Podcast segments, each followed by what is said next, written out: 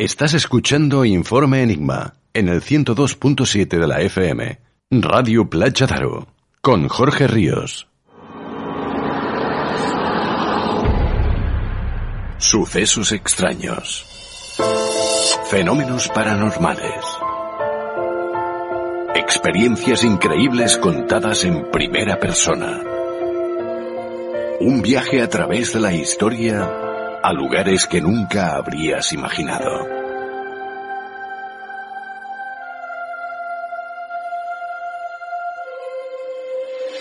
Un viaje lleno de misterio.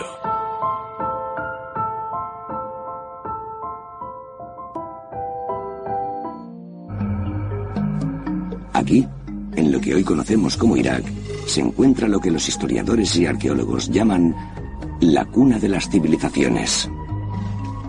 Entre los años 3500 y 1900 a.C., esta zona fértil que rodea los ríos Tigris y Éufrates daba vida a los sumerios. La Sumeria fue una de las primeras culturas en donde se construyeron ciudades de verdad, con calles trazadas mediante plano, como Nueva York, más o menos. Una cuadrícula de calles. También inventaron los adoquines e incluso contaban con un sistema de alcantarillado. Además, sabían de agricultura. Los sumerios también inventaron el primer sistema de escritura, usando símbolos cuneiformes sobre tablas de arcilla. En el siglo XIX, los arqueólogos que exploraron las antiguas ruinas de Nínive encontraron 22.000 de esas tablas escritas. Cuando lograron traducirlas, descubrieron en ellas historias muy similares a las que cuenta la Biblia judeocristiana. Prácticamente todas las historias del Génesis, la del diluvio, la de Adán y Eva, etc., proceden de las antiguas escrituras de Sumeria. En 1976, el escritor Zacarías Sitchin publicó sus propias traducciones de los textos sumerios en una serie de libros llamada Crónicas de la Tierra. Según Zacarías, aquellas tablas de arcilla describen una raza alienígena llamada Anunnaki, que vino a la Tierra en busca de oro. Zacarías Sitchin sugiere que los extraterrestres nos visitaron en tiempos remotos porque su antiguo lugar de origen necesitaba oro para mantener la atmósfera. Se estaban quedando sin oro y sin atmósfera. Y ahora ha llegado el momento de dar la bienvenida de nuevo a nuestro programa a nuestro compañero José Luis Jiménez. Buenas noches, José Luis. Hola Jorge, buenas noches. ¿Cómo te encuentras, compañero? Pues bien, después de, estos días, mm, de, estos atentados que hemos sufrido en Barcelona, donde pues el que más o el que menos hemos padecido esta barbarie, pues bien, ya estamos más tranquilos, pero de alguna manera también pues reflexionando no todo lo, lo sucedido en fin pero la vida sigue y aparte de, de ser o de estar solidariamente al lado de los familiares de estas víctimas eh, hay que seguir hay que seguir la vida y hay que seguir pues intentando encontrar esas soluciones ¿no? que, que de alguna forma pues acabe con sobre todo con, con la maldad con con esta sin razón este tipo de, de atentados criminales que, que no hacen bien a nadie en fin pero vamos a, como te he dicho, vamos a seguir, la vida sigue y ahora pues estamos en un nuevo programa en el que eh, vamos a intentar mm, facilitar toda la información posible a nuestros oyentes y, esperando que les agrade. José Luis, nos encontramos ante una moda, quiero decir, eh, hace ya unas cuantas décadas, cuando se hablaba de seres de otros mundos, se hablaba de esos eh, hombres de más de dos metros, rubios y demás. Ahora parece que toca hablar de grises, reptilianos, anunnakis, o realmente ya figuraban en textos mucho más antiguos. Pues sí, fíjate, en el origen de las religiones, de las culturas más antiguas, siempre se hacía referencia a la aparición o a la existencia de determinados dioses que llegaban a la Tierra mediante naves voladoras, ¿no? Y bien, estas naves, pues lógicamente descendían desde los cielos con el fin de contactar con los seres humanos de entonces. Pues esta historia, de alguna forma, la vamos a ver repetida una y otra vez en todas y cada una de las antiguas religiones. con las pequeñas diferencias existentes en cada cultura, que no obstante, no será nóvice para notar que existe una gran similitud de, de los hechos. Y es precisamente en estas historias de las culturas más antiguas, como por ejemplo la sumeria, de la que ya se ha hecho alguna referencia en la entradilla, o por ejemplo la egipcia, la hebrea y bueno, ya después la cristiana, además de la hindú o la maya, donde se habla de los hijos de un dios o de dioses venidos del cielo. Y a este respecto, el libro sagrado de la Biblia, por poner ahora un ejemplo, pues como digo, en este, en este libro sagrado podemos encontrar claras eh, referencias a seres divinos que indicarían un origen estelar, como por ejemplo en Génesis 6 del 1 al 4, donde viene a decir lo siguiente, y acaeció que cuando los hombres comenzaron a multiplicarse sobre la faz de la tierra, les nacieron hijas. Viendo los hijos de Dios que las hijas de los hombres eran hermosas, las tomaron para sí como mujeres, escogiendo de entre todas ellas las que más les agradaban. Dijo entonces Yahvé, no permanecerá mi espíritu en el hombre para siempre, porque ciertamente él es pura carne, mas sus días serán ciento veinte años. Había gigantes en la tierra por aquellos días, y también después cuando los hijos de Dios se unieron a las hijas de los hombres, y ellas les dieron hijos. Estos son los héroes que fueron desde muy antiguo hombres famosos. Pues bien, esto que leemos en la Biblia no sería eh, el único texto, el único libro o documento donde se haría referencia a estos seres divinos. Por ejemplo, en el libro de Enoch, que es un manuscrito ya conocido por los primeros cristianos, y bueno, este libro fue prohibido por, por la Iglesia Católica ser declarado apócrifo eh, después del concilio de Nicea, cuando pasó a ser la religión oficial del Imperio Romano, y únicamente fue aceptado por la Iglesia Ortodoxa de, Etiopía. También podemos encontrar, por ejemplo, interesantes referencias a estos seres divinos o, hijos de dioses, los cuales ya eran conocidos como los Nefilim, así como también a personajes con el nombre de Elohim, que este sería en sentido singular, puesto que, o sea, perdón, en plural, puesto que el significado no es singular como algunas personas creen al decir Elohim como que se hace referencia a un dios, no, sino Elohim significaría los dioses, o sea, en plural serían dioses, tal como hemos comentado en, en el principio de esta narración. Y bueno, según el Antiguo Testamento, los Nefilim fueron una raza de gigantes que habrían habitado la tierra en los primeros tiempos de la existencia del hombre.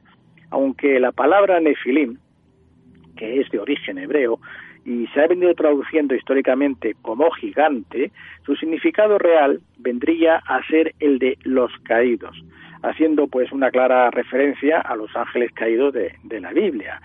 Y como ya se ha visto, como hemos comentado en Génesis 6 del 1 a, a 4, los nefilín o ángeles caídos son los hijos de Dios, a los que hacía referencia precisamente el pasaje bíblico. Por lo tanto, queda claro que estos nefilín serían los hijos de Elohim o los hijos de ángeles y mujeres humanas, es decir, una especie o mezcla o hibridación de lo divino y lo humano.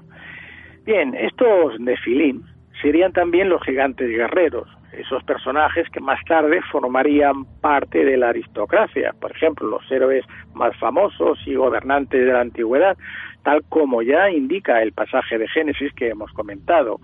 Y siguiendo con el Antiguo Testamento, de su lectura, se deduce que los gigantes Nefilim se eh, abandonaron a, la guerra, es decir, que se dedicaron a hacer la guerra, ¿no? En continuas disputas, acabando por convertirse en seres corruptos que además pues disgustaron a Dios, por lo que éste, a fin de enmendar el error que la hibridación entre los Nefilim y los humanos había producido, provocaría el episodio que conocemos bíblicamente como el diluvio universal.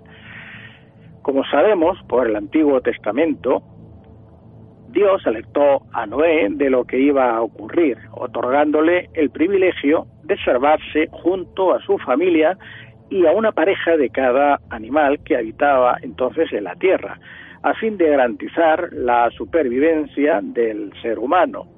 y de esta manera eliminaba a los Nefilim y serviría de ejemplo de ahí en adelante de cómo no se debía actuar. Esta sería la historia del origen del hombre según el Antiguo Testamento. Y todo se habría quedado ahí si no fuera porque existen diversas evidencias documentadas, todas ellas, que nos hablan de otras civilizaciones más antiguas, donde también intervienen seres estelares o provenientes del espacio. Pues bien, una de estas evidencias documentadas fue descrita en un papiro egipcio hace ahora 3.500 años, durante el reinado del faraón Tutmosis III, es decir, sobre el 1478 a.C., donde se dice que unas naves voladoras similares a esferas de luz, las cuales fueron descritas como círculos de fuego, invadieron los cielos de Egipto, llegando a contactar sus ocupantes con algunos de los sacerdotes egipcios, lo que les llevó a permanecer en los cielos del país del Nilo durante varios días. Bien, dicho papiro hace referencia a un inventario de instrumentos y lugares donde se encuentran ocultas algunas de esas naves. De entre ellos cabe destacar la pirámide de Snofru en Dasur, del que ya hablamos en un programa anterior, como recordarás, donde en el año 1978 se iba a producir un altercado militar entre Israel y Egipto por el rescate de un objeto de forma ovoidal o platillo volante, el cual, pues, como dijimos, fue hallado casualmente por unos arqueólogos israelitas. Bien, aunque no se puede afirmar con total rotundidad, mm, se, sospecha que por lo menos este manuscrito está actualmente custodiado en los archivos secretos del Vaticano. Pero no hace falta recurrir a dicho papiro para encontrar pruebas de la existencia de naves voladoras o de seres extraños en el antiguo Egipto. De hecho, en varios templos egipcios, como en el templo de Hathor, en Dendera, podemos encontrar decenas de, glifos en sus paredes, donde aparecen imágenes de seres mitad humanos, mitad reptiles o con la cabeza de pájaro, todos ellos junto a las efigies de los faraones. Y la pregunta es, ¿se trataría de una alegoría simbólica, tal como nos intentan decir algunos eh, científicos, o por el contrario, está representando una realidad desconocida? Exactamente, esa es una pues pregunta que te quería hacer, José Luis. Nos encontramos ante algo interpretativo, es decir, que nosotros le damos esa interpretación o tenemos pruebas de que eso es real. Bien, es lo que te quería decir. Tal como nos dicen los textos egipcios, Tot, que sería el dios del conocimiento, era representado con cabeza de pájaro, siendo considerado además como un mago o un arquitecto. Y en este mismo templo de Hathor también se pueden observar, junto a los extraños seres ya mencionados, pues curiosas figuras de glifos de gran tamaño que nos recuerdan a las actuales bombillas, por ejemplo, con los filamentos incandescentes, donde estos filamentos son representados por serpientes. Y claro, volvemos otra vez a hacer la pregunta, ¿no? ¿Se trataría todo esto de una especie de mensaje pictográfico donde se dejaría constancia del tipo de tecnología que fue suministrada o transmitida a la élite del antiguo Egipto por los seres venidos del cielo y que al parecer pertenecerían a una raza reptiloide, bueno, pues otros datos referentes a naves voladoras utilizadas por los dioses, los encontramos en escritos en sánscrito, en antiguos textos hindúes, donde se habla de extrañas naves voladoras a las que se les llama vimanas. Y entre los textos en sánscrito más relevantes podemos encontrar las epopeyas de Ramayana o Mahabharata, donde se hace alusión a dichas naves voladoras, donde además se aporta una detallada descripción de los materiales utilizados para su construcción, así como todo tipo de detalles técnicos. Bien, estos aparatos eh, voladores eran capaces de volar por los cielos, dirigirse a las estrellas y a otros mundos lejanos, para después regresar a la Tierra. Así se explica en estos escritos. Y también se detalla cómo dichas naves eran utilizadas por los antiguos reyes de Asia, pertenecientes a la raza aria, en sus guerras o enfrentamientos bélicos, lo que nos lleva a pensar que los dioses también eran partidarios o partícipes del gobierno, o cuanto menos del control de los seres humanos en la Tierra. Bien, esta cuestión, que en principio nos puede parecer inverosímil, pues va a encontrar respuesta en varios investigadores que tratarían estos temas. De hecho, ya has comentado algunos de ellos, ¿no? Eh, y lo hacen haciendo referencia sobre todo a una de estas razas, mm, diríamos, de extraterrestres que tú has mencionado, los Anunnaki. Bien, el nombre de Anunnaki hace referencia a las deidades que conforman el panteón sumerio y acadio de Mesopotamia, y a los que también se les suele denominar como los Anumna, es decir, los hijos del dios An. Varios expertos lingüistas han dedicado gran parte de sus vidas al estudio de la cultura sumeria y acadia, entre los que cabe destacar a Samuel Noah Kramer, que es autor, entre otros libros, de la historia empieza en Sumer, o también a Zechariah Sitchin, que ya has mencionado, que es autor de varios libros que causaron no poca polémica eh, entre la comunidad científica oficialista y también ortodoxa, ¿no? De los que hablaremos ahora con más detalle. Pues bien, tanto Kramer como Sitchin, en sus respectivos libros e investigaciones, aluden a la civilización sumeria como una civilización muy avanzada tecnológicamente, tanto o más que, la, que nuestra civilización actual. Y al respecto, Kramer afirmó que los sumerios, con la ayuda del dios Anunnaki en Lil, llegaron a transformar las tierras áridas y estériles de Mesopotamia en un reino fértil y floreciente, hasta que llegó un momento en que, debido a alguna clase de enfrentamiento entre distintas facciones Anunnaki, se produjo un holocausto nuclear, tal como se explica en algunas de las tablillas y textos que ya hemos comentado, es decir, el Mahabharata o el Ramayana. Bien, por su indudable relevancia, a pesar de las polémicas que hayan podido surgir, y bueno, y también de ser un escritor investigador que ha creado no pocas polémicas, mm, yo quiero hacer referencia a las investigaciones llevadas a cabo por Zechariah Sitchin. Este hombre es un autor de varios títulos, entre los que cabe destacar el, el, mm, perdón, el duodécimo planeta, y que conjuntamente también con el filólogo inglés John Marco Allegro eh, tradujeron conjuntamente gran parte de los manuscritos del Mar Muerto que hoy día conocemos, ¿no? Y también estudiaron, por ejemplo, el contenido de las tablillas de arcilla de escritura cuneiforme, que eh, pertenecían todas estas al Imperio Sumerio, aproximadamente hace más de, de 6.000 años, ¿no? Y las cuales, como ya se había comentado al entrar ella, pues efectivamente fueron encontradas en Nínive a principios del siglo XX. Bien, uno de, estos textos sumerios, que es conocido como el Enuma Elis, y que ya anteriormente ya hemos hecho mención, o también se le conoce con otro nombre, que sería el de la epopeya de la creación, se narraría como unos seres similares a los Nefilim, que están descritos, como hemos dicho, en el Génesis bíblico, habrían llegado a la tierra hace ahora 450.000 años. De 450.000 años ahí es nada, ¿no? Pues bien, estos seres eran conocidos con el nombre de Anunnaki, que viene a ser traducida esta palabra como los que del cielo vinieron a la tierra. Según Sitchin, estos Anunnaki serían los responsables de la creación de la raza negra de África, al llevar a cabo una intervención en el ADN de los hombres de entonces y algún animal similar al mono, con la intención de que les sirviera de esclavos para explotar las minas de oro. Zechariah Sitchin también es autor, entre otros libros más, de la saga de los Anunnaki, de, en este caso de la obra titulada El libro perdido de Enki, donde relata de qué manera se llegó a realizar la intervención genética en el ser que después se convertiría en el Homo sapiens.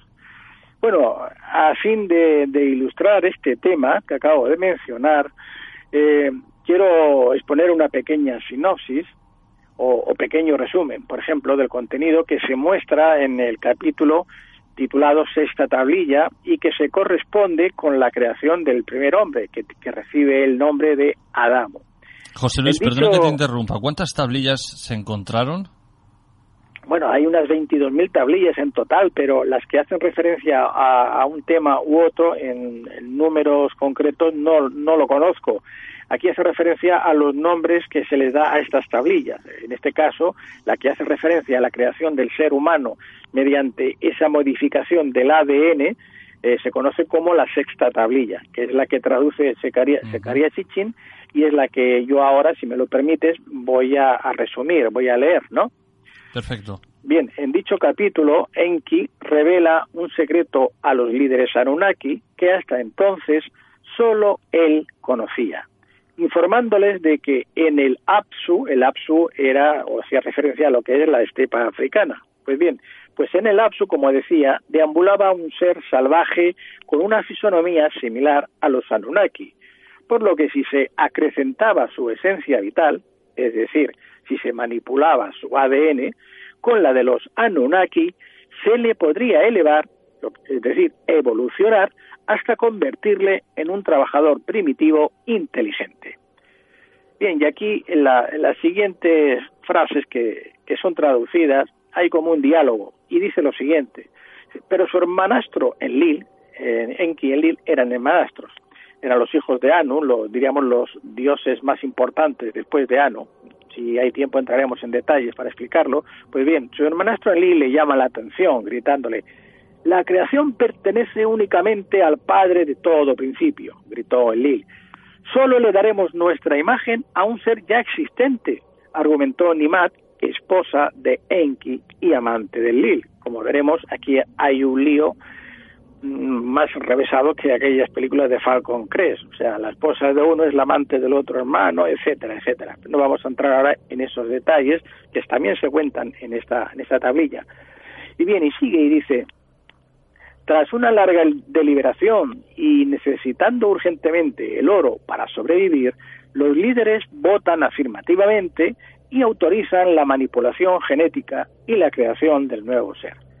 Enki, Nimar y Ninjitsira, el hijo de Enki, inician los experimentos, pero en los primeros intentos no obtienen el éxito, hasta que, después de varios fracasos, se consigue el modelo perfecto, al que pondrán el nombre de Adamu.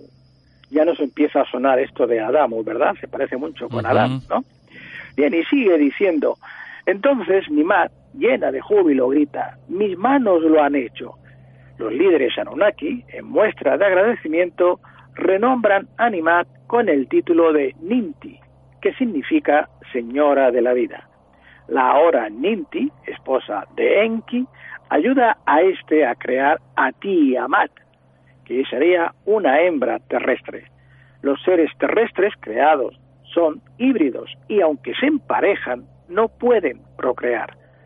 Ninjitsida, el hijo de Enki, añade dos ramas de esencia al árbol de la vida de los terrestres, es decir, traduciéndolo, modifica el ADN de los seres humanos creados. Más tarde, Enlil descubre que se han llevado a cabo modificaciones y creaciones que no fueron aprobadas y decide expulsar a los terrestres de Edín, Edín ya nos empieza a sonar también al jardín del Edén, ¿de acuerdo? Bien, como vemos, vamos a encontrar nombres que son muy parecidos a lo que hemos leído en la, en la Biblia, ¿de acuerdo? Y por lo tanto, y son narraciones de historias, pues esta mm, que está escrita pues como seis mil años antes. Quiere decir que, que no es que haya poca diferencia, lo que deja claro que la Biblia en todo caso eh, lo que está haciendo es repetir historias que ya se han explicado o se han contado en otras culturas muy anteriores. Y sigo con lo que dice en esta tablilla. Dice, tal como hemos visto, eh, bueno, en este caso de, la tablilla sexta, ¿no?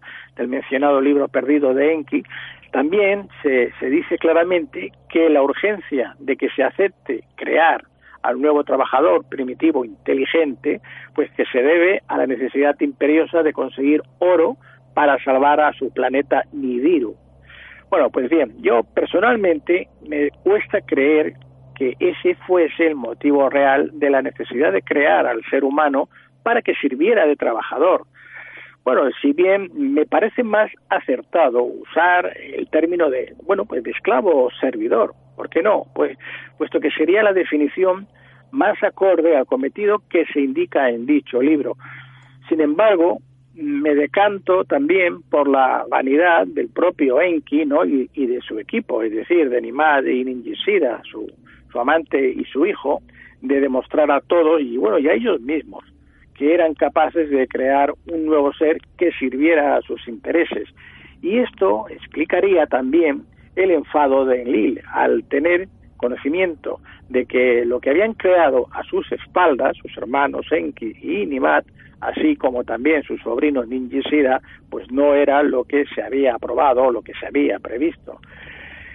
Y bueno, aunque con ciertas diferencias, como hemos visto con el Génesis del Antiguo Testamento, en este caso los Anunnaki serían identificados como una raza de seres reptiloides, es decir, tendrían una cabeza de lagarto con cuerpo humanoide y además eh, eran representados en algunos casos como seres con cabezas de pájaro, más en consonancia con los glifos encontrados en los templos egipcios, como ya hemos comentado anteriormente con el dios Tot, o incluso en la cultura maya, donde el dios Gukumat, por ejemplo, era descrito como una serpiente de sabiduría, la cual le otorgaría el conocimiento a la humanidad. Figura que en la cultura azteca también es identificada con el nombre de Quetzalcoatl.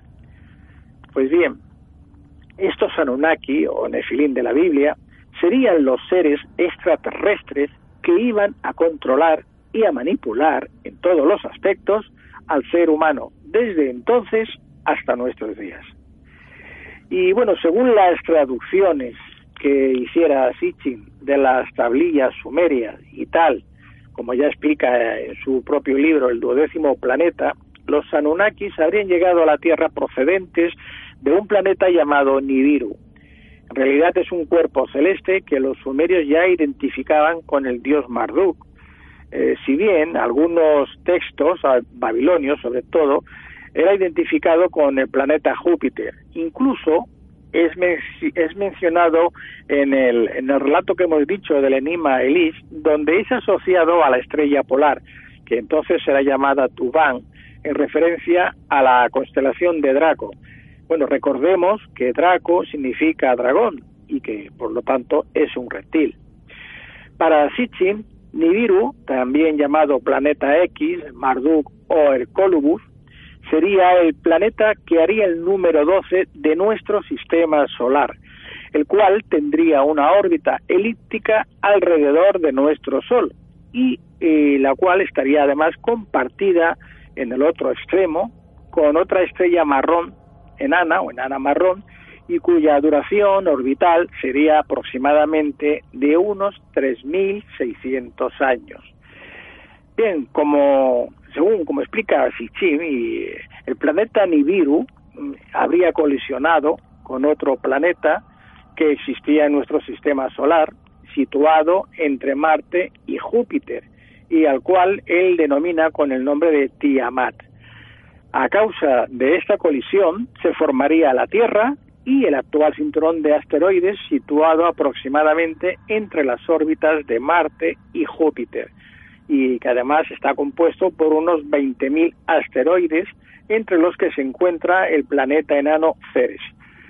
Pero, sin embargo, y tal como se describe en el poeta, eh, en el poema épico del Enuma Elis, también de la mitología babilonia, Tiamat era una diosa monstruo que representaría el principio femenino, es decir, las potencialidades del caos primigenio, según esta mitología babilona, babilonia. Y cuenta que cuando Tiamat se unió a Apsu, Apsu es el sol, representaría el sol, dieron nacimiento a otros dioses, siendo el primero de ellos Lammu, que, que sería representado por Marte, siguiéndole después la Hamu, que sería Venus, y así sucesivamente va explicando el nacimiento de los planetas, pero sin embargo mm, cuenta que poco después de haber sido creados se volvieron molestos y ruidosos para Apsu, es decir, para el Sol y su esposa Tiamat. Entonces intervino Ea, el Ea que es representado como el dios de la magia, quien consiguió someter a Apsu, es decir, al Sol, causándole un largo coma o letargo. Pero en cambio, no consiguió hacer nada contra Tiamat, su, su esposa, quien muy enfurecida por la muerte de su esposo, creó una legión de demonios liderados por Kingu. Kingu, en este caso, haría referencia a la luna, quien además de ser su amante, también era uno de sus hijos.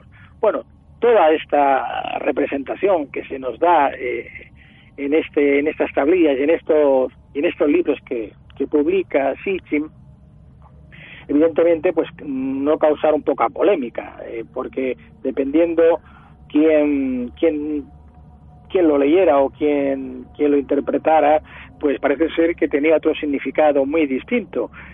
Pero lo que yo personalmente pienso es que eh, todas estas alegorías, porque no dejan de ser alegorías, lo que están intentando explicar es precisamente ese, esas guerras internas que se produjeron entre las diferentes familias de los Anunnaki y a las que Noah Gordon ya hace, hace el relato y explica que luego vamos a encontrar pruebas actualmente, evidencias reales físicas de, esa, de esos rastros, de esas explosiones nucleares que aún encontramos, por ejemplo, en la India, en el Valle del Indo. Aquí podemos encontrar aún ciudades que el nivel de radiación es elevadísimo. Y hace poco tiempo se llegaron a encontrar en unas excavaciones eh, cientos de cadáveres, de esqueletos que emitían una radiación pues muy muy elevada, muy por encima de, cualquier medida que pudiera justificarse si no es con una exposición a una explosión nuclear. Por lo tanto, eh, tenemos pruebas de sobras que demuestran que efectivamente hace miles de años, seguramente en la época que se nos está indicando y tal como cuenta Noah Kramer y, y Sitchin, se produjo estos enfrentamientos que llegaron a destruir, pues posiblemente hasta incluso un planeta, ¿no? Como, como se contaba. José Luis. Sí. Muchas veces hemos hablado tú y yo en el programa sobre otras civilizaciones eh, no extraterrestres, pero ya extinguidas, tales como los atlantes. ¿No podríamos considerar la idea de que los Anunnaki también fueran una de estas, eh, digamos, civilizaciones que se extinguieron, pero que no tengan nada que ver con extraterrestres? Bueno, vamos a ver, los Anunnakis a los que nos estamos refiriendo y que nos referimos así hacia estos personajes, porque es como se, se describen en las tablillas sumerias.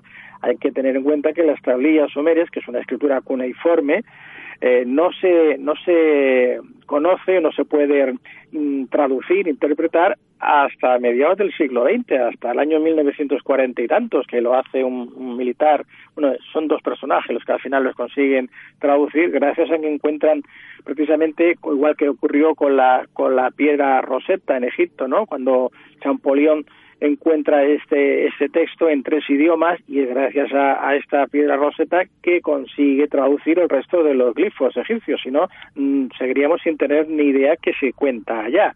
En las tablillas sumerias ocurre lo mismo. Es a partir de, esta fecha en que se van a se van a descubrir hay una, una piedra ahora no recuerdo el nombre ya si me viene a la memoria te lo diré en la que se encuentran varios o sea un texto en varios idiomas y uno de ellos es los que va a facilitar precisamente la traducción de estas tablillas eh, escritas en, escritura cuneiforme. Y aquí se nos está hablando, ya sea Kramer, ya sea Sitchin, ya sea cualquier otro sumeriólogo experto, de estos Anunnaki como seres venidos del cielo. En eso no hay ninguna duda. Hay dudas y hay polémica en que si vinieron para extraer oro, como dice Sitchin, o si vinieron para, para bueno, pues educar o formar a, los habitantes de la Tierra, o si realmente fueron los, diríamos, los creadores del Homo sapiens que somos ahora. Porque hay que tener en cuenta lo siguiente, de acuerdo a la teoría de la relatividad, de la evolución, perdón, la teoría de la evolución de Charles Darwin, eh, el ser humano habría descendido de, un ancestro común que sería el mono, el chimpancé. Eh, el chimpancé, el mono, hacía 50 millones de años que ya existía. A partir del chimpancé empieza a contarnos que viene el, el, Homo habilis, el Homo eh, varios tipos de, de, homínidos hasta el Homo erectus. ¿no? El Homo erectus sería el que eh, del que va a surgir luego el, Homo sapiens. Pues bien, desde el chimpancé, desde el mono hasta el Homo erectus, el primer homínido pasó como dos millones de años. del Homo habilis al siguiente Homo, eh, ya también erectus, pasan como un millón y medio de años. El otro pasa otros dos millones de años. Es decir, que desde el chimpancé hasta el Homo erectus han tenido que pasar como ocho millones de años. Y desde, desde el Homo erectus al, al Homo sapiens sapiens solamente han pasado 250.000 años. Es imposible o sea, esto cualquier científico, por muy oficialista y por muy ortodoxo que sea, sabe que la, la evolución no, no funciona así. Requiere de un tiempo, en este caso, que transcurran pues millones de años, cientos de miles de años, eh, en el menor de los casos, pero nunca 250.000 para ese cambio tan radical, tan sorprendente, tan espectacular del Homo erectus, que es, es un homínido más parecido a un gorila que, que a un hombre, al, al, al Homo sapiens sapiens actual. Aquí hay una intervención externa. Y esta intervención externa la está explicando las tablillas sumerias. Y las tablillas sumerias dicen que es Enki el que va a modificar, y además se lo explica, las palabras que son muy claras, va a explicar, esa, eh, dice, la esencia de la vida, el ADN, ¿no? De, de, este, de este ser, para convertirlo en un ser más parecido a, los Anunnakis que les sirva, que sea inteligente y les pueda servir como criado o, bueno, aunque fuese como esclavo, pero para que les sirva. Luego la historia es mucho más larga, podríamos hablar, pero mm, aquí no queda ninguna duda de lo que se está contando. Se está contando eso, que nos guste o no nos guste, que haya quien no lo quiera creer así, eso ya es cuestión de cada uno, pero lo que está escrito es eso, eso es lo que dicen esas tablillas. Y luego encontramos evidencias, claro que encontramos muchas evidencias. Bueno, la primera pregunta que tendríamos que hacernos es por qué no existe ninguno de los ante, de ese eslabón perdido que dicen los científicos ortodoxos que es el que falta para justificar esa ley de la evolución, ¿no? La teoría de la evolución de Charles Darwin. Hombre, es que no va a aparecer porque no existe. E, e, está claro. Tenemos cientos de miles de, de fósiles y, de evidencias de pruebas de, homínidos de hasta hace incluso millones de años, millones de años que tenemos fotografías y, fósiles que lo demuestran y no tenemos ninguna sola prueba de ese eslabón perdido, porque no existe. Y, estamos viendo chimpancés y monos que están igual que hace 50 millones de años. ¿Alguien me lo explica? ¿Por qué no, no han evolucionado los monos? Muy cierto, muy cierto. En eso tienes toda la razón. José Luis, siempre que te eh, ¿Esto qué pasa? Es difícil de aceptar por la comunidad científica oficial porque se les, tira por tierra todo. Claro, ya de entrada nos están hablando de unos seres que llegan hace 450.000 años. Me da igual aunque solamente fueran 10.000 o 15.000, que, que no, que tenemos pruebas de mucho más atrás. ¿eh? Pero bueno, ya nos están contando que, que el hombre es, eh, es eh, la creación o por lo menos la intervención de estos seres que llegan del espacio que por lo tanto mm, lo que nos, se nos cuenta en la Biblia, que de hecho no, no está diciendo algo que no sea compatible. Fíjate que en la Biblia nos hablan del, mm, de Elohim, que Elohim, aunque se quiere interpretar como un único Dios, en realidad son dioses, el significado es plural, son dioses, ¿no? Y nos habla de los nefilim, de los hijos de estos dioses, que se, se juntan con las hijas de los hombres, etcétera. O sea que la Biblia no nos está diciendo nada contrario, nos está hablando porque está copiando yo diría que casi literalmente lo que hemos encontrado en estas tablillas. Pero claro, estas tablillas se han encontrado, se han traducido hace nada. Estamos hablando de hace 70, 80 años, como mucho, menos no se conocía el texto de esas tablillas hasta hace 50 años. Lo mismo que pasó con, con los evangelios apócrifos que se encontraron en Nahamadi, en el Alto Egipto, en el año 1945. Hasta que no se encuentran estos evangelios apócrifos y se, y se traducen, que por cierto la Iglesia Católica los estuvo reteniendo durante bastantes años con la excusa de que se estaban traduciendo, el resto del público no tenía ni idea de lo que se hablaba en esos evangelios, por ejemplo, pues de la figura de Jesús y de María Magdalena, totalmente distinta a la que la Iglesia Católica ha estado exponiendo y ha estado contando de acuerdo a sus intereses, ¿no? y, eso justifica el por qué el público no tiene conocimiento de todas estas pruebas, evidencias y información documentada que existe, que está ahí, pero que lógicamente el, el actualizarlas, el que la gente lo conozca, le da un giro total a la historia que nos han contado. La historia que nos han contado, la historia oficial, no tiene nada que ver con la real. José Luis, siempre que hablas de los Anunnaki, dices que vinieron, hablas en pasado. ¿Siguen estando entre nosotros supuestamente? Bueno, podrían estar, pero no serían eh, estos seres con estas fisonomías reptiloides, por decirlo así. Eh, seguramente eh, ellos mm, tienen capacidad para transformarse, para adoptar otras fisonomías si llegase el caso. Hay que pensar que ellos nos avanzan en miles de millones de años de evolución. Fíjate, si nosotros en apenas dos mil años hemos pasado de arrastrar las piedras con cuerdas, como nos dice la ciencia oficial, para construir las pirámides, que bueno, no me río ahora, pero a, ir con cohetes a la luna, etcétera, y, no han pasado ni dos mil años, ¿qué no han hecho estas culturas que nos avanzan, que nos adelantan un millón de años? Ya no digo mil, ni dos mil, ni cien mil, ni quinientos mil, un millón de años, que nos avanzan mucho más, están más adelantados. ¿Qué, ¿Qué, no conocen? ¿Qué tecnología no pueden utilizar ya? Es asombroso. Nosotros somos pues, el de la cadena, de, diríamos, de seres pensantes inteligentes de los que estamos de abajo, de, los primeros, ¿no? Es como un niño que está empezando a gatear.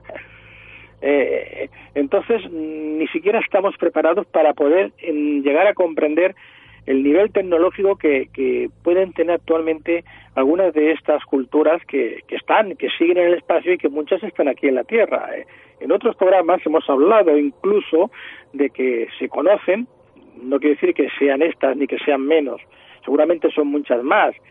Se conocen como 50 especies de seres extraterrestres.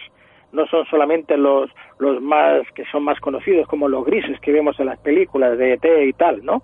Existen otras y una de estas razas que además no sé si lo hemos tocado, pero si no hablaremos en un futuro, que, que estarían muy relacionados con la Tierra hueca, con, con ese, vamos a decir, ese continente que también se llegaría a hundir o desaparecer como la Atlántida y que estaría donde ahora está el, polo norte de la Tierra, pues son seres de unos dos metros y pico, casi tres metros de altura, rubios, con los ojos azules, y que si se estuviesen paseando pues por cualquier ciudad del norte de Europa, de, Copenhague, por ejemplo, en Noruega o, o países del norte, pasarían totalmente desapercibidos, porque es que no se diferencian en nada y ahora mismo como a España pues acuden turistas de todas partes del mundo si a alguien de alguno de estos seres se les ocurre pasear pues por medio de la Rambla de Barcelona por la Castellana de Madrid o, o, en Benalmádena o en Málaga o en Torremolinos nadie va a pensar que es un extraterrestre sino que es un turista del norte que ha venido a,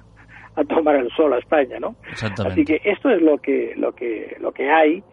Hay muchas cosas más, hay muchos más, pero bueno, estas sí que tenemos mm, historias, tenemos eh, testimonios de personas que, que merecen, merecen credibilidad y bueno, y hay alguna evidencia, ¿no? De todo esto. Ahora tendríamos que entrar en las abducciones, en las informaciones que se han transmitido, en lo que cuentan estas personas que han sido abducidas, que dan una información que es imposible que lo conozcan si es que realmente no han no han sido trasladados, se le ha informado de, de, de estas naves o de estos lugares, por lo tanto, y bueno, el que piense que somos los únicos seres inteligentes del espacio es que está muy confundido, muy equivocado, ¿no?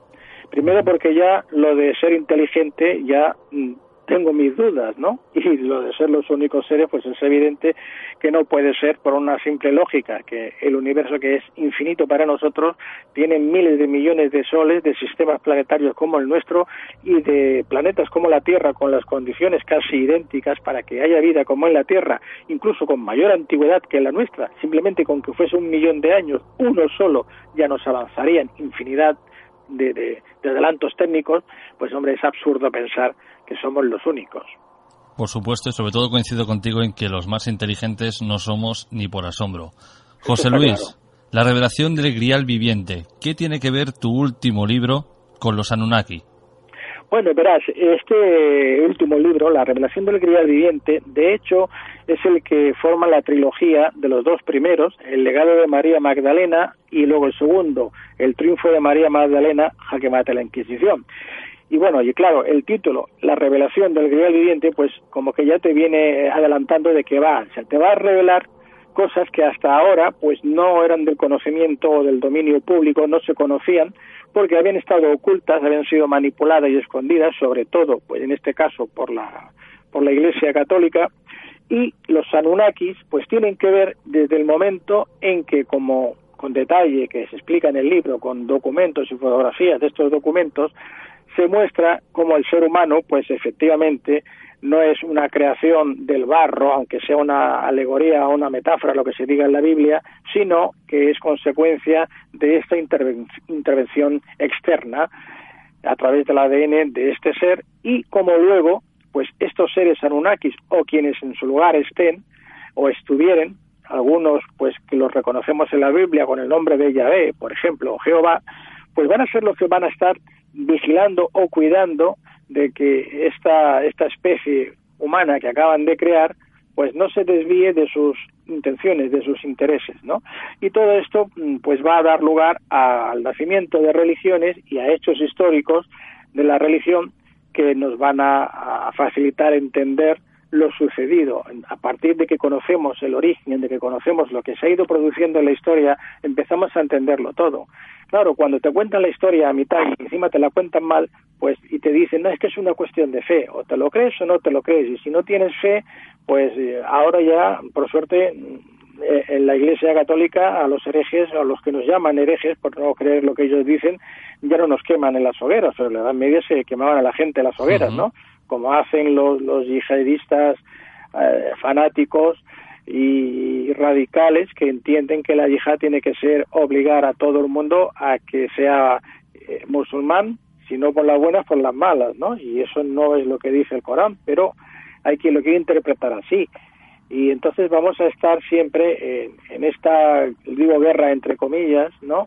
De, de ideas en el que algunas, pues, la, digamos que la lógica brilla por su ausencia, porque no se puede basar todo esto en la fe. Eh, también existe la ciencia y este libro aporta datos científicos, aporta muchos datos científicos que explican hechos que hasta entonces pues solamente eran explicados por la fe. Y claro, la fe es, muy potente, es muy poderosa y es necesaria, pero no lo explica todo. Hay otras cosas que son mucho más sencillas y que se pueden explicar también de, una forma científica. Por supuesto. Esa sería, diríamos, la, parte de los Anunnakis que está incluida en un capítulo del que hemos hablado hoy, en, este libro, La revelación del grial viviente, pero que aquí, pues si me lo permites, te, puedo decir, por ejemplo, eh, por encima el, el, índice de los del temas que hay, ¿no?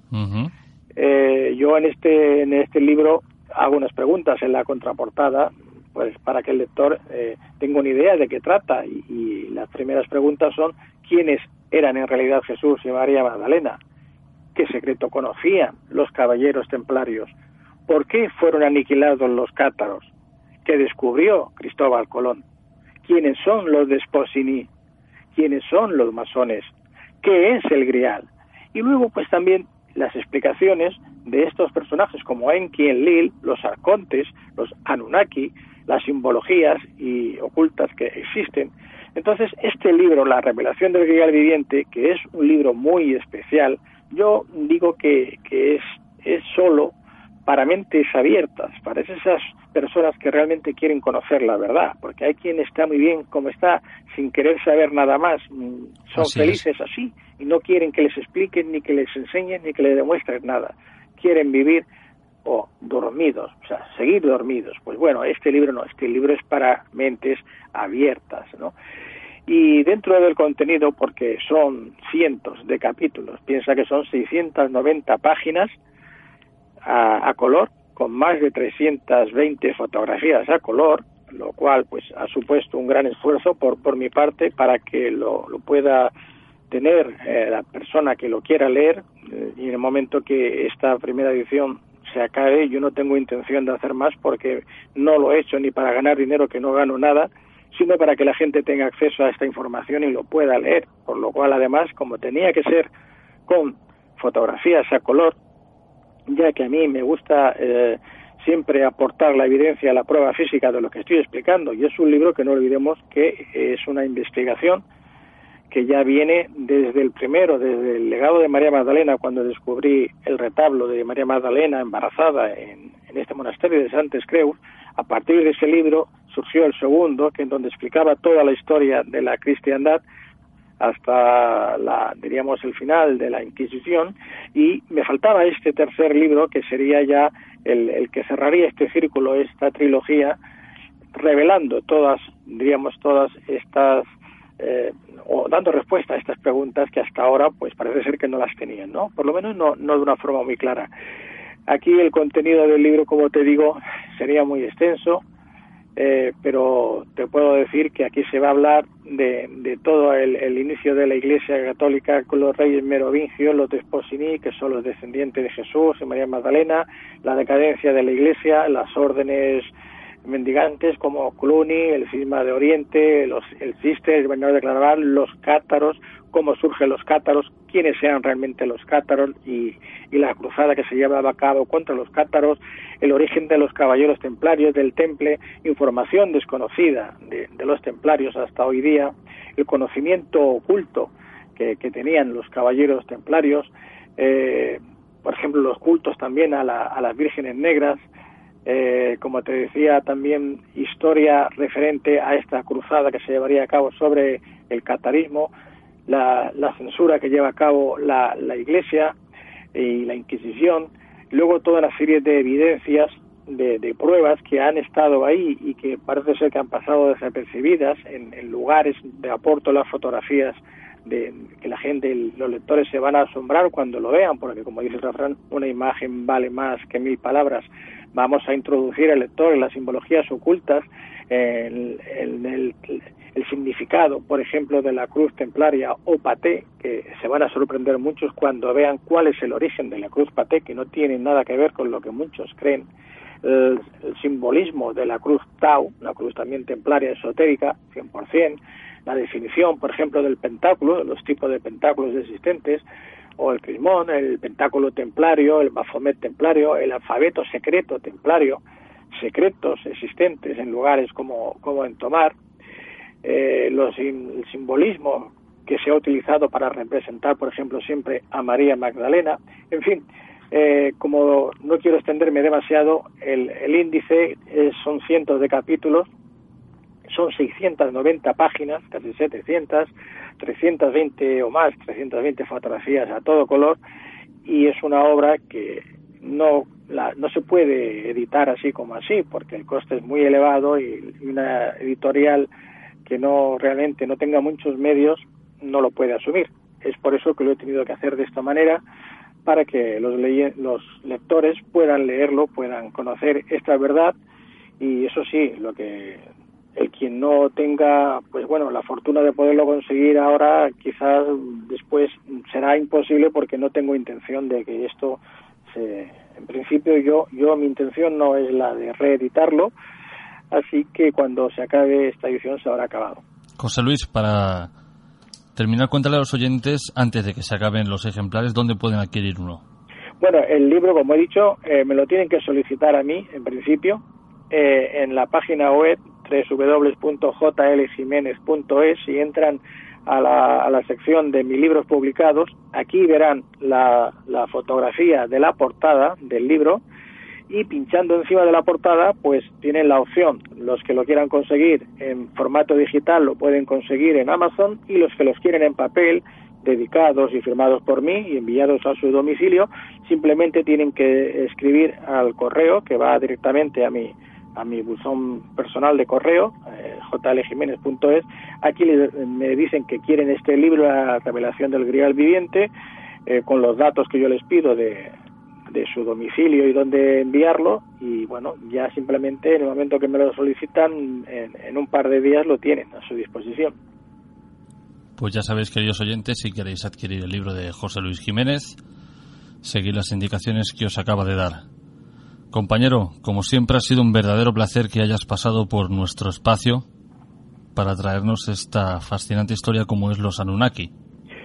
Bueno, el placer, como ya te lo he dicho muchas veces, es mío. Yo estoy muy muy a gusto con, contigo, con vosotros en este programa, con total libertad de decir siempre lo que lo que pienso y lo que creo. Y bueno, yo mm, para mí es lo más importante, ¿no? Sentirte bien haciendo lo que te gusta, pues ya estoy, ya estoy bien pagado. Así que eh, el agradecido soy yo y ya sabes, cuando quieras aquí me tienes.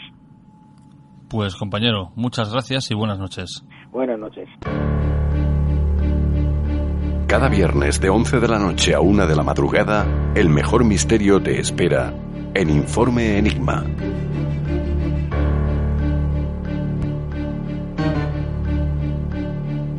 Veinte puertas hacia el más allá. Un estudio de lugares es el último trabajo literario del investigador de lo paranormal Jorge Ríos. Conoce la historia y los misterios que habitan dentro de algunas edificaciones tildadas de malditas o encantadas de nuestra geografía. Algunas populares, otras desconocidas, pero todas guardan infinidad de secretos para quien desee conocerlas y visitarlas. 20 puertas hacia el más allá un estudio de lugares encantados de Ediciones Bernache. Vive el misterio entre las páginas de un libro único.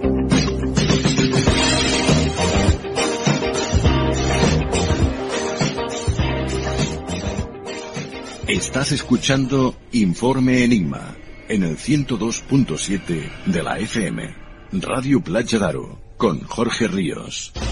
¿Quieres apoyar a Informe Enigma? ¿Quieres que siga creciendo? Ahora puedes hacerlo. Tan solo tienes que ir a la interfaz principal de Informe Enigma en iBox y entrar en la opción habilitada en azul que pone Apoyar. Una vez aquí, escoge la opción que mejor se adecue a ti. Muchas gracias por tu apoyo. Las tendencias van y vienen. Pero lo importante es encontrar tu estilo. Por eso en Verde Limón Palamos trabajamos cada día con ese objetivo. Visita nuestra tienda de moda situada en la Plaza de Alzabras número 1 en Palamos y te asesoraremos para conseguir tu mejor esencia. Nuestro horario es de 10 a 13.30 y de 17 a 20.30, de lunes a sábado. Y nuestro teléfono de contacto es el 972 600832. Mi nombre es Ash y soy un esclavo. Según mis cálculos, estoy en el año 1300 de nuestra era y estoy siendo arrastrado hacia mi muerte. Pero no siempre ha sido así. En una época posterior tenía otra vida. Tenía una novia maravillosa, Linda. Un fin de semana fuimos a una pequeña cabaña en la montaña. Al parecer, un arqueólogo había estado en aquel lugar apartado para traducir y estudiar su último descubrimiento, el Necromicon Ex Mortis. El libro de los muertos. Forrado con piel humana y escrito con sangre, ese antiguo texto sumerio contenía extraños ritos de enterramiento, conjuros funerarios y pasajes de resurrecciones demoníacas. Jamás estuvo destinado para el mundo de los vivos. Los científicos están estudiando el fenómeno, específicamente ese estado de trance que parece caracterizar a los agresores. Se trata claramente de un desorden del comportamiento, pero ¿qué puede haber provocado una situación tan dramática como la que estamos viendo esta noche? Biólogos de Stockton, California, han presentado un informe que afirma que los cuerpos de personas muertas recientemente han vuelto a la vida.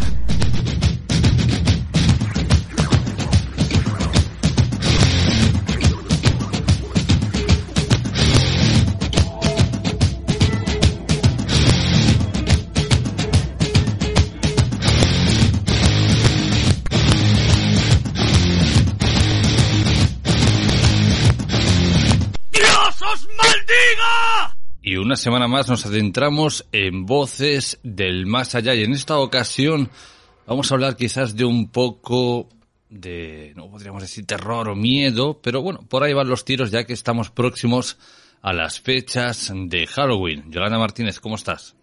Buenas noches, Jorge. Bueno, a las puertas de Halloween y a las puertas de todos los santos. Es una fecha muy, muy especial para todas las personas que, pues todos, eh, la mayoría, por no decir casi todo el mundo, tiene a alguien allí en, ese cementerio de lo que vamos a hablar esta noche, que se titula Sin. ¿Qué ocurre? ¿Qué hay realmente en ese cementerio? Y es curioso, ¿eh? Curioso lugar, ¿verdad, Jorge? Eh, estando vivos es lo que más se nos acerca a la muerte. Cuando entramos en un cementerio, no sé por qué, pero es un lugar donde notamos esa, esa sensación, ¿no? Hay un vacío y hay una frialdad tan grande, pero allí es donde decimos adiós a nuestros seres queridos. Muchos de ellos se quedan ahí, otros pues no deciden no, no, no quedarse en un cementerio y prefieren incinerarse y que sus cenizas sean repartidas por algún lugar escogido, pero la mayoría de personas tenemos a alguien en esos cementerios. Entonces la pregunta es, ¿realmente hay algo en los cementerios? Durante prácticamente casi todo el año, y así lo pudimos atestiguar durante mucho tiempo, realizando investigaciones, eh, lo que es resultados psicofónicos, pues prácticamente eran nulos. Eh, la actividad tampoco, pero sin embargo, claro, las puertas de Halloween coincide con la entrada en el solsticio de invierno. Y eso es como una abertura a ese más allá. Y es ahí cuando eh, aquellas personas que tienen esa sensibilidad, que tienen ese don para ver lo que hay al otro lado, aseguran que, bueno, los cementerios se vuelven a llenar de vida. Pero como digo, no durante todo el año, pero sí en estas fechas. Pues sí, muy bien dicho, Jorge, porque además es curioso, porque si la pregunta es, ¿hay algo realmente en los cementerios? La respuesta sería un no. A no ser que se quede un alma en pena, porque las almas en penas, recordad, son aquellas que se niegan a, ver la luz y a quedarse en el plano terrenal porque creen que les pertenece más estar aquí en la tierra, que son incapaces de, separarse de las cosas materiales, de sus casas, de sus familias.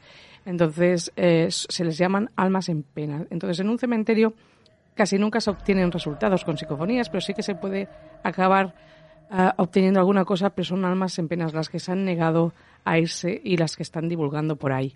Eh, evidentemente que cuando llega el, el, 1 de noviembre, que es el, Día de Todos los Santos, se honra a todos los seres fallecidos y se les va al cementerio. ¿Qué ocurre ese día? Pues ese día es un día especial para ellos también, ya que el Padre dicen que les dejan venir a visitar a sus seres queridos y cuando están pues limpiando sus nichos, están poniendo flores, pues eh, están allí, están allí con, con, todos nosotros, están honrando, pues eh, les gusta muchísimo que, que, estemos allí, que seamos parte. Yo, yo me incluyo, pero tengo que decir que hace muchísimos años que dejé de ir al cementerio. Recordad que, que yo ya conté en Voces el Más Allá que perdí a mi padre cuando yo tenía 16 años y la única manera de superar la muerte de mi padre fue porque, gracias a Dios, pues podía verlo y venía a darme mensajes. Curiosamente, uno de los mensajes que, que, me dio mi padre es que me decía que no me preocupara tanto, que tampoco se había ido tan lejos, que él ahora vivía en Tosa. Y yo pensaba, ¿pero por qué me dice mi padre que ahora vive en Tosa? Tosa y San Feliu, pues la verdad están bastante cerca, simplemente les, les separa esas curvas, dicho esas curvas, como digo yo. Pero no entendía el por qué me había dicho que se había ido a vivir a Tosa. Entonces yo dándole muchas vueltas, muchas vueltas, pues curiosamente en San Feliu siempre hemos dicho que el cementerio está en la carretera de Tosa, ¿no? Es, es curioso, ¿no? Cuando yo al final pude eh, descubrir el, sentido de por qué mi padre me había dicho pues que, que la hora no vivía tan lejos, que total estaba en Tosa. Evidentemente eso es un cuerpo, porque allí lo que queda es eso, el cuerpo, esa mochila tan pesada que llevamos, que al final lo dejamos ahí y nuestra alma, evidentemente, que se va, eleva y son ellos, esas almas, los que nos dan esos mensajes, porque el cuerpo sí que es verdad que se queda ahí, eh, con el tiempo y con los años evidentemente va desapareciendo también, eh, pero realmente ¿qué hay en un cementerio? Pues eso, como digo yo, esas mochilas que llevamos durante años, que por culpa de la salud, ah, por culpa de los años que envejece el cuerpo o por culpa de accidentes, pues ahí se quedan, ¿no? Pero que realmente eh, lo que se va es nuestra alma y lo que divulga por ahí, eh, como mucho puede quedar alguna alma en pena. Es curioso también que en España, aunque sí que es la tradición de todos los santos, eh, pese a ser, abriendo comillas, españoles, no tenemos esa festividad como en otros países, no sé, latinoamericanos o por ejemplo México, ¿no? Que son auténticos, eh, bueno, no voy a decir parques de atracciones, pero se asemejan bastante las grandes fiestas y el holgorio que, que gira en torno al, Día de los Santos en los, en los cementerios.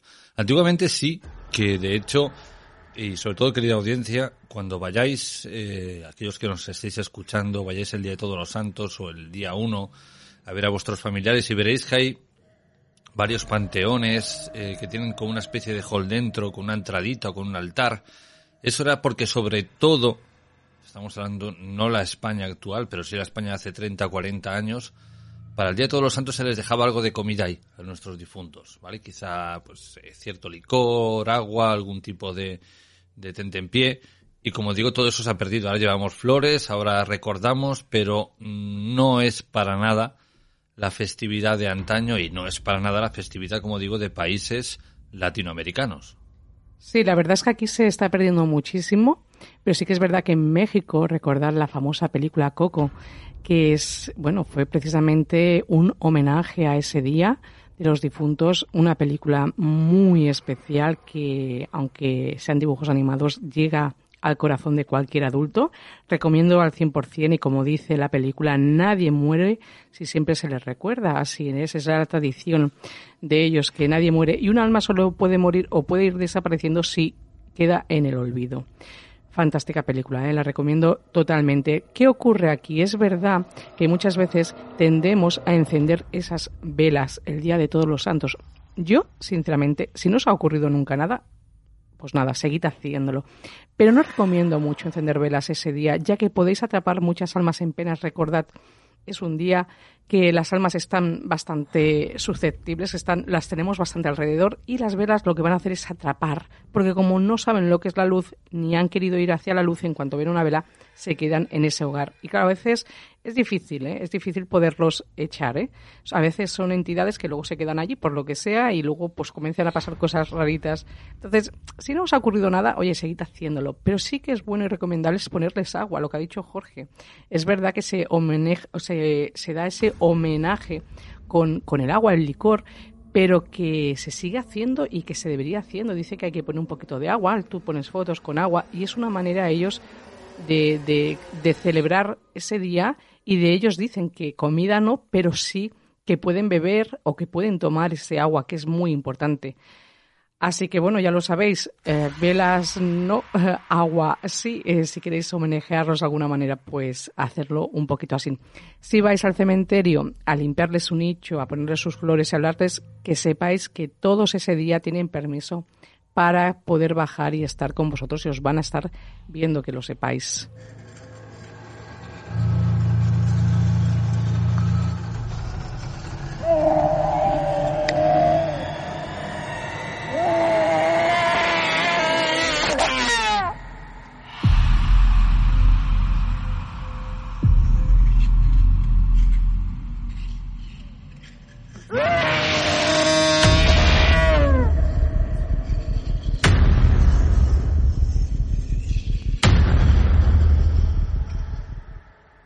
Hemos dicho algo muy importante. Para que las almas perduren hay que recordarla. Y ese es el motivo por el que cuando hemos ido, de aquí nos salimos un poquito de la línea de, de los cementerios, cuando hemos ido a grandes yacimientos arqueológicos o monumentos milenarios, a intentar contactar con esas entidades del más allá o a grabar psicofonías, el resultado siempre es cero cuando hablamos de entidades muy antiguas. Casi siempre con lo que contactamos es un siglo, dos, tres, es decir, algo que aún tiene descendencia o que el apellido perdura, ¿no?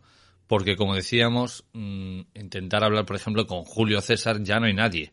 Eh, la gente lo recuerda por el personaje, pero de su linaje, de su familia ya no queda nadie. Es decir, como decía Cleopatra, ¿no? En el momento que dejen de recordarte será cuando mueras.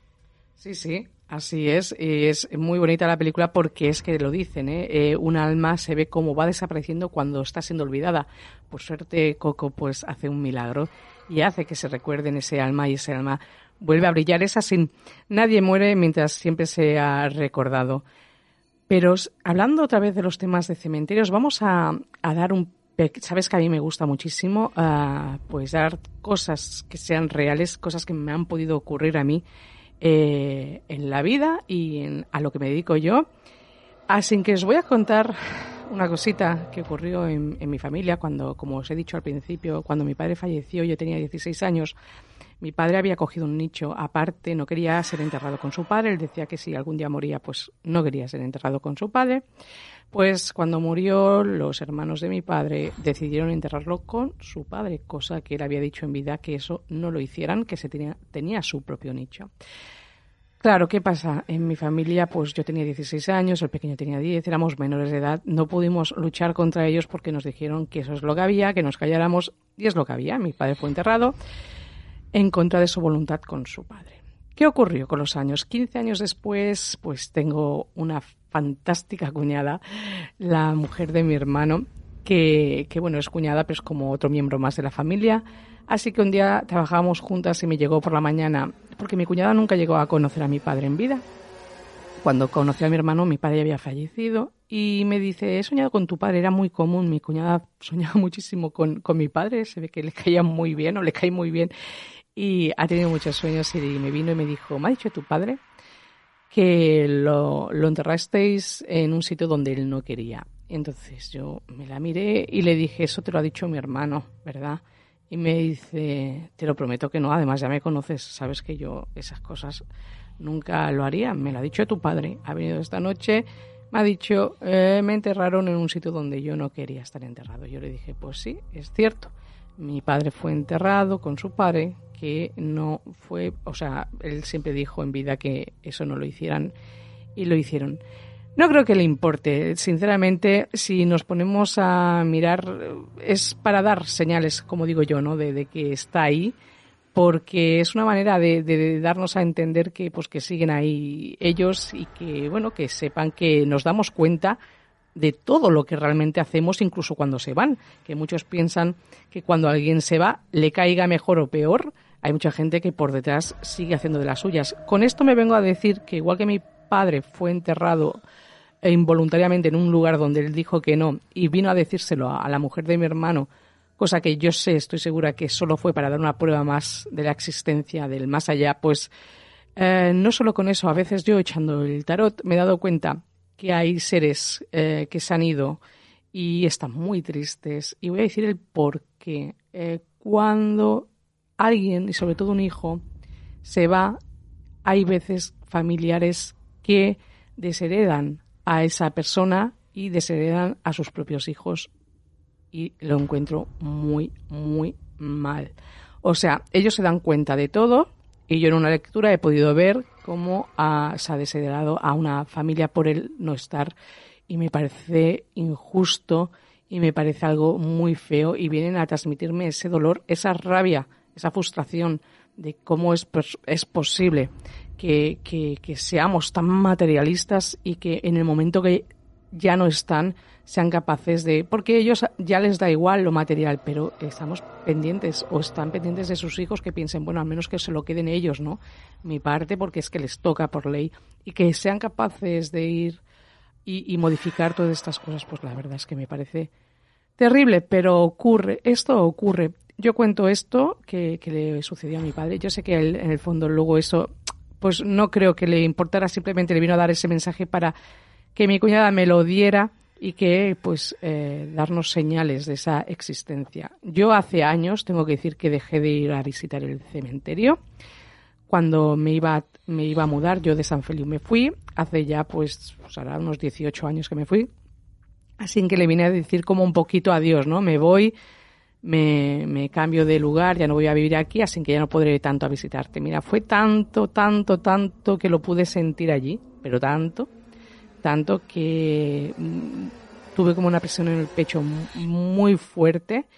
Me puse a llorar de una manera desconsolada, cosa que siempre he sido una persona que me he controlado muchísimo y no podía evitarlo de lo que lo podía llegar a sentir y dije, mira, yo aquí lo siento mucho, no volveré a visitarte cuando quieras, ya sabes donde estoy porque para mí fue muy fuerte, ¿no? Yo de alguna manera como me estaba despidiendo, supongo que él también se estaba como despidiendo de mí porque en ese lugar yo ya poco iba a aparecer por allí, pero la verdad es que para mí es un sitio, un sitio realmente que es, como he dicho al principio, es un lugar donde cuando entras allí tienes la sensación que estás más dentro de, la muerte, de lo que, es la, cercanía de la muerte estando vivo, que otra cosa. Para mí hay un vacío muy grande. Si fuera por mí, yo cambiaría todo. Siempre he dicho que los cementerios para mí, lo siento mucho, pero no, no, no. Soy, estoy un poquito en contra. ¿eh? Es mi opinión personal.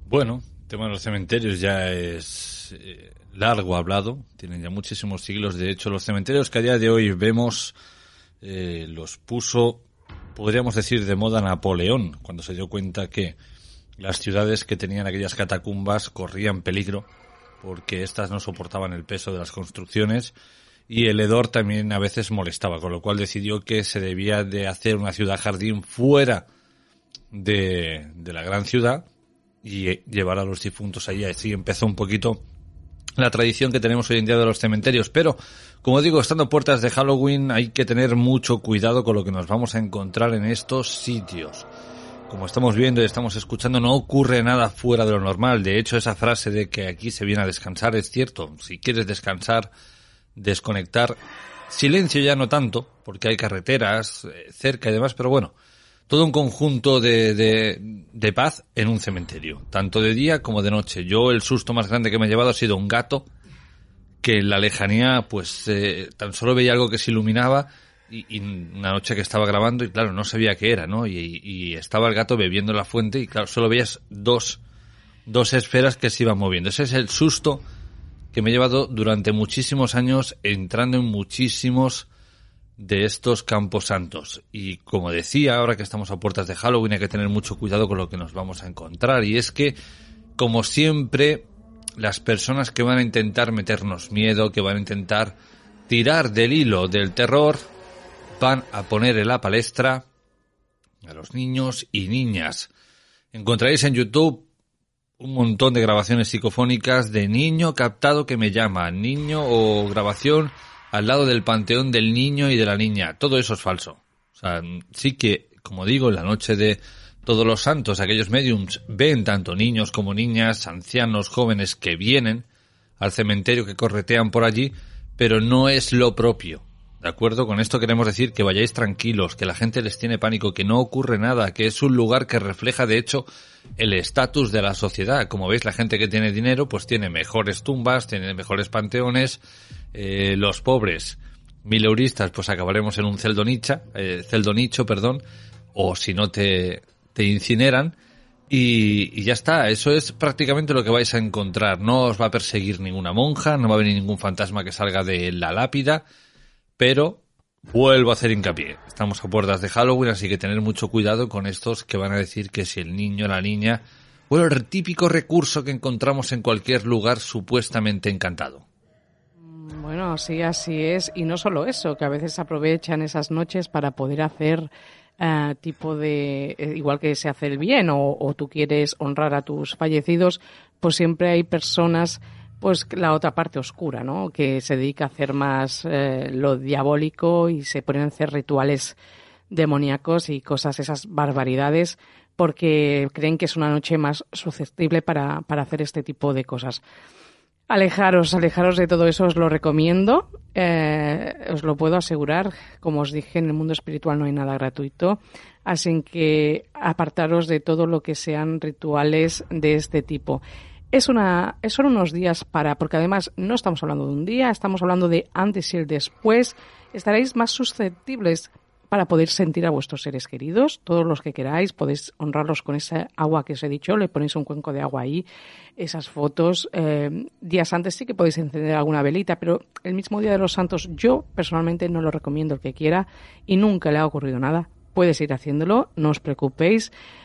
Eso a veces pasa sobre todo para las personas que somos más susceptibles a este mundo eh, o que tenemos esa sensación de que podemos notar. Yo hace poquito fui a, a, un cementerio porque mi hermana quiso pasear por un cementerio donde tenemos familias, pero de, de, bueno, por parte de mi madre, pero podríamos estar hablando de familias de estas de muchos años y le quiso dar una vuelta por allí, ya que un hermano mío pues se ha ido a mudar allí y paseamos.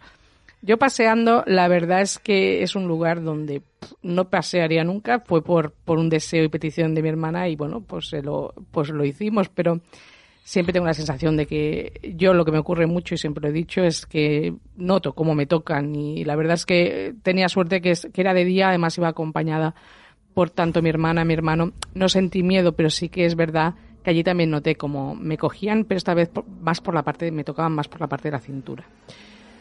Bueno, ¿Qué pueden haber? Como digo yo, allí, a ver, hay poquita cosa. Como mucho nos quedará alguien que se ha negado a, ir hacia la luz. Piensa, pensate que las personas no cambian, ¿eh? Las almas son almas vivas o muertas. ¿Esto qué quiero decir? Que si alguien era muy cabezón y que si alguien se negaba a creer en el más allá o se cree o se negaba a que eso que realmente solo hay una vida, como hay mucha gente que a veces me, me, parece triste, ¿no? Que haya gente, pues voy a hacer esto porque solo se vive una vez. Mm, pues qué triste, ¿no? Pues, ¿qué ocurre? Pues esas almas se niegan a avanzar, se niegan a irse, son las que se quedan divulgando. Entonces, alguna psicofonía, claro, que se ha podido encontrar en algún cementerio, pero son de estas almas en penas. Alma de niños, no. Estos niños los vienen a buscar, estos niños no se quedan aquí y no os preocupéis, alma de niños por allí, no hay. Tener mucho cuidado con las velas de plástico, estas que no son velas de verdad, que son velas falsas, que se encienden solas, que tienen un, un, cronómetro o un reloj, porque, eh, bueno, aquellos que hemos investigado de noche en los cementerios, os aseguro que es muy desagradable pasar por un pasillo en el que está totalmente oscuro y de repente estos artefactos del demonio se encienden por arte de magia porque el reloj ha llegado a la hora que tenía que encenderse y el susto que te llevas es monumental. Pues no sabía que habían de este tipo. Yo tengo de este tipo de velas, ¿vale? Pero las tengo como decoración, ¿eh? Lo tengo que decir. Pero las tienes que encender tú, es un botoncito, pero no, no llevan reloj ni nada. Pues hay, hay algunas que llevan reloj en el cementerio de San Feliu. Eh, son muy recurrentes y a cierta hora, 10, 11 de la noche, ves que se van encendiendo. Algunas llevan como un contador y cuando llega la hora que tú quieres, ¡pum! La vela se enciende. Sobre todo cuando te ven llegar a ti, a ti, a tu equipo, ahí ya viene Jorge Ríos. Aquí vamos a hacerle un poquito de, de magia y se te encienden las cosas para que te digan, Jorge, estamos aquí. No sé, yo sé que hay, pero no sabía que llevaban este reloj. ¿eh? Sé que, pues, porque yo en casa tengo y las utilizo así a veces, pues, tema decoración. Pero yo, ya os lo he dicho, tema de velas en el día de todos los santos, el día 1, oye, para el que no haya pasado nunca nada, que sigan haciéndolo. Yo no lo aconsejo. Un poquito de agua, pero un poquito, no sé, lo que les gustará a vuestros fallecidos, que a veces, pues, pues había un vino, algo especial, pues también, porque les hacen... Ellos piensan que cada vez que los honráis, limpiáis, lleváis flores, les habláis, les habláis, les rezáis. No sabéis lo importante que es para ellos esos rezos, que os acordéis de ellos y, y es un día pues que le dan permiso también a ellos para que estén más cerca. Por eso no es casualidad ¿eh? que haya gente que te diga pues he sentido o he notado o he tenido las sensaciones que están ahí y no solo ese día, sino días antes y días después, ¿vale? Así que bueno, pues nada, ya sabéis qué tenéis que hacer, tenéis deberes que hacer estos días. Hasta que llegue ese momento, si tenéis alguna duda, si queréis que Yolanda os cruce de alguna manera con sus cartas ese umbral para ver cómo están vuestros eh, seres queridos. Si queréis que os aconseje qué hacer el Día de Todos los Santos, formas de contacto. Pues formas de contacto, ya sabéis. De momento, por Instagram, Yolanda Martínez 544, nos hemos salido el Facebook, pero bueno, tampoco podíais contactar antes conmigo por Facebook, pero por Instagram, Yolanda Martínez 544. Recordad, subo vídeos tanto del tarot de los ángeles como el tarot de Shosen para mirar energías, así que todos los que creáis os guste el mundo del tarot o, os guste saber cómo vais a estar esa semana, estáis todos invitados a venir. Después también para hacer consultas, pues me podéis llamar al 647 552 954. Yolanda, hasta la semana que viene. Hasta la semana que viene.